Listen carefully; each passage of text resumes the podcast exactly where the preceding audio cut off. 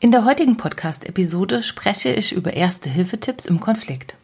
Über das, was Sie brauchen, wenn mal wieder einer nervt. Aber auch über das, was Sie in Ihren Notfallkoffer packen sollten, wenn es im Alltag mit Team mal nicht so läuft, wie Sie es sich vorstellen.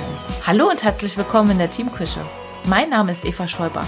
Schön, dass Sie da sind. Hören Sie einfach rein und erfahren Sie, was mich und meine Kunden im Alltag bewegt. Viel Spaß beim Zuhören. Konflikte kennt jeder.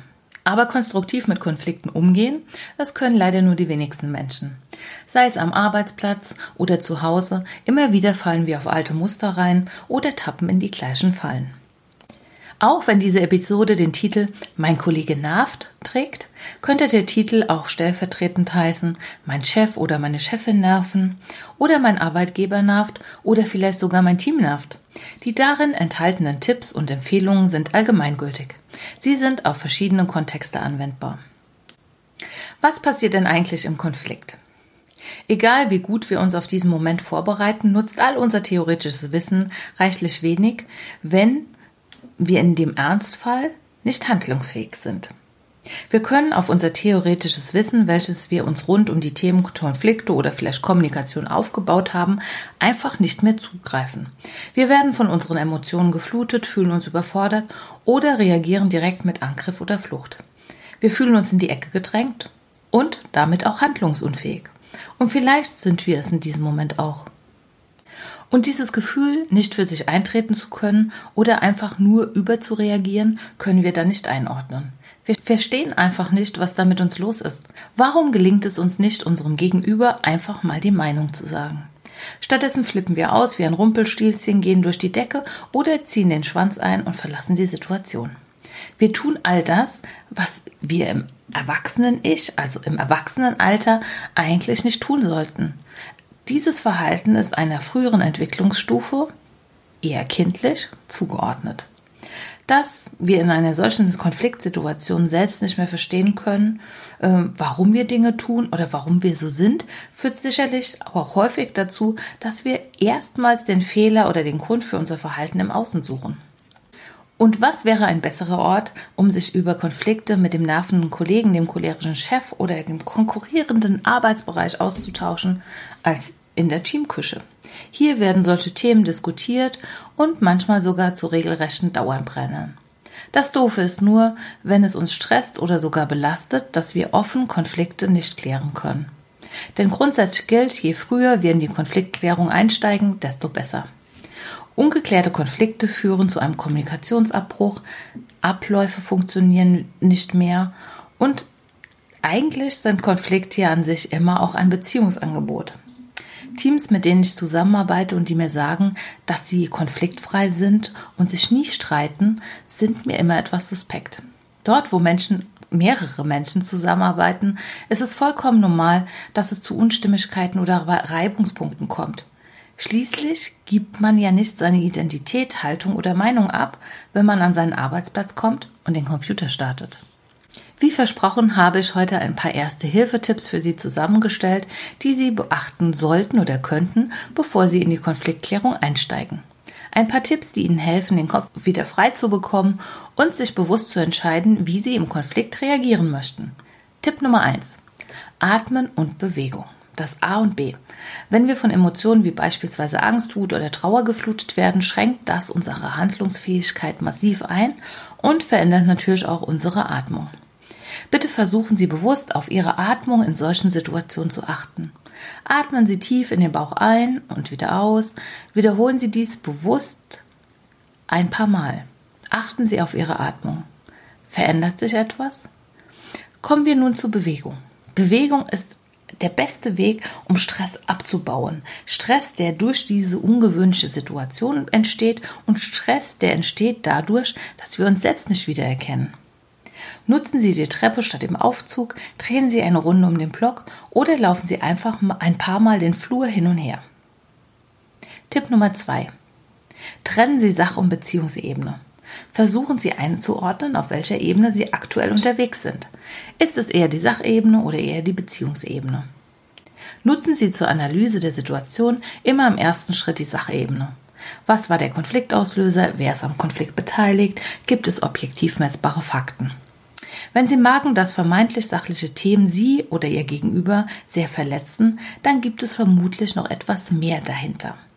Vielleicht gibt es unerfüllte Wünsche, Bedürfnisse oder Erwartungen auf mindestens einer Seite. Und aus diesem Grunde ist es auch nicht verwunderlich, dass beziehungsorientierte oder sensible Menschen Konflikte öfters persönlich nehmen als Menschen, die im Grunde, dem Grunde nach schon sehr sachorientiert zusammenarbeiten. Wie können Sie nun aber analysieren, auf welcher Ebene Sie unterwegs sind? Für mich gibt es da einen Grundsatz. Auf sachlicher Ebene darf alles gesagt werden, hinterfragt oder diskutiert werden ohne dass es sich für mich schlecht anfühlt. Und fühlt es sich für mich schlecht an, gibt es dann noch etwas anderes. Es ist für mich immer ein Hinweis darauf, dass ich vielleicht auf der Beziehungsebene unterwegs bin oder dass meine Erwartungen nicht erfüllt wurden. Je ehrlicher ich hier zu mir sein kann, also mich selbst analysiere, desto weniger wird es mir zukünftig passieren, dass ich auf den Ebenen hin und her switche. Manchmal ist es aber auch so, dass ich es einfach nicht erkennen kann dann braucht es den nächsten Tipp. Tipp Nummer drei. Fordern Sie sich Feedback ein.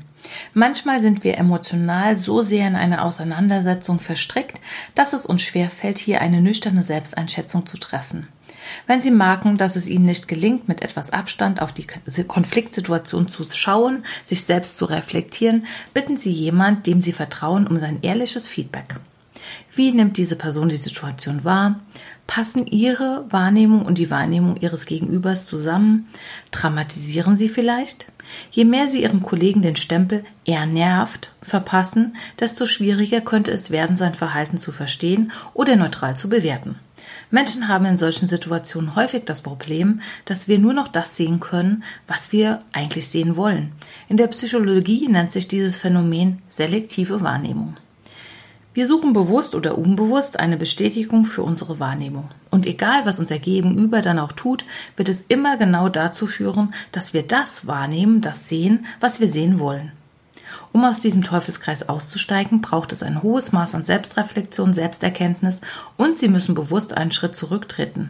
Nur so kann noch ein Perspektivwechsel gelingen und Sie können auch noch andere Facetten Ihres Gegenübers erkennen bzw. den Konflikt betrachten. Noch ein wichtiger Tipp in diesem Zusammenhang. Wenn Sie sich Feedback von einem Kollegen einholen, achten Sie bitte darauf, dass es nicht auf die Schiene kommt, bist du nicht für mich, bist du gegen mich. Nicht selten wird nämlich statt einer echten Reflexion, einer echten gemeinsamen Reflexion oder eines echten Feedbacks einfach nach Unterstützung im Konflikt gesucht. Nach einer Unterstützung für die eigene Haltung oder die eigene Meinung. Seien Sie hier bitte auch ganz ehrlich zu sich. Was möchten Sie? Brauchen Sie einfach nur mal jemanden zum Austausch, um sich emotional zu entlasten? Dann sollten Sie vielleicht besser auf jemanden aus dem Freundes- oder Bekanntenkreis zurückgreifen. Die Gefahr bei einer Einbindung einer weiteren Person aus dem Team ist nämlich auch, dass sich weitere Gräben im Team bilden und der nervende Kollege plötzlich als Feindbild des gesamten Teams gesehen wird. Aus einer kleinen Unstimmigkeit wird dann ganz schnell ein Flächenbrand, der nicht mehr einzudämmen ist. Wie versprochen gibt es nun noch acht Empfehlungen für den Notfallkoffer für schwierige Teamzeiten. Nicht selten werde ich nämlich von angehenden Führungskräften oder Unternehmerinnen gefragt, wie sie sich auf eine solche Situation vorbereiten können. Sie möchten vorbereitet sein, wenn es kritisch wird. Sie möchten es besser machen als ihre eigene Führungskraft oder ihre bisherigen Arbeitgeber. Auch hier habe ich mal ein paar Empfehlungen zusammengefasst, die hilfreich sein könnten. Erstens. Seien Sie präsent. Bieten Sie sich für ein Gespräch an. Signalisieren Sie Ihre Offenheit für das Problem. Zweitens. Seien Sie mutig. Sprechen Sie offen an, was Sie denken und was Sie bewegt. Drittens. Seien Sie transparent. Wenn Sie sich unsicher sind, was der richtige Weg ist, dann sagen Sie das. Fragen Sie doch einfach mal bei Ihrem Gegenüber nach. Seien Sie offen für die Antwort. Das ist der vierte Punkt. Manchmal muss man nämlich Antworten auch aushalten können. Fünftens, seien Sie offen für die Sinnfrage. Manchmal kann es durchaus sinnvoll sein, dass jetzt zum jetzigen Zeitpunkt das eine oder andere Thema mal kritisch diskutiert wird. Sechstens, seien Sie gnädig mit sich. Niemand kann Konflikte oder Auseinandersetzungen immer zu jeder Zeit oder absolut und nachhaltig lösen oder sogar vermeiden. Auch Sie sind nur ein Mensch. Siebtens. Seien Sie mit sich im Reinen. Nur wenn es Ihnen gut geht, geht es auch Ihrem Team gut. Nur wenn Sie im Balance sind, können Sie andere ausbalancieren. Achtens, seien Sie klar. Kommunizieren Sie nur das, was Sie wirklich wollen. Versuchen Sie nicht im Kopf Ihres Gegenübers zu denken und erwarten Sie dies auch nicht von Ihrem Gegenüber. In diesem Zusammenhang gibt es einen Punkt, den ich noch gerne ansprechen möchte. Wählen Sie Ihre Haltung. Wie sagte es eine Kollegin von mir letzte Woche so schön, ich entscheide selbst, wer mich beleidigt.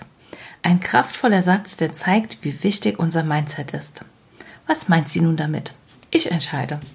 Ich bin selbst wirksam in dem Moment, wo ich diese Entscheidung treffe. Ich kann selbst entscheiden, wer mich nerven, kränken oder beleidigen darf, nicht der andere. Fühlt sich dieser Gedanke nicht gut an? Dieser Satz signalisiert ganz klar, dass ich auf jeden Fall immer eine Wahl habe und damit auch immer handlungsfähig bin. Erinnern Sie sich noch an den Beginn dieser Episode?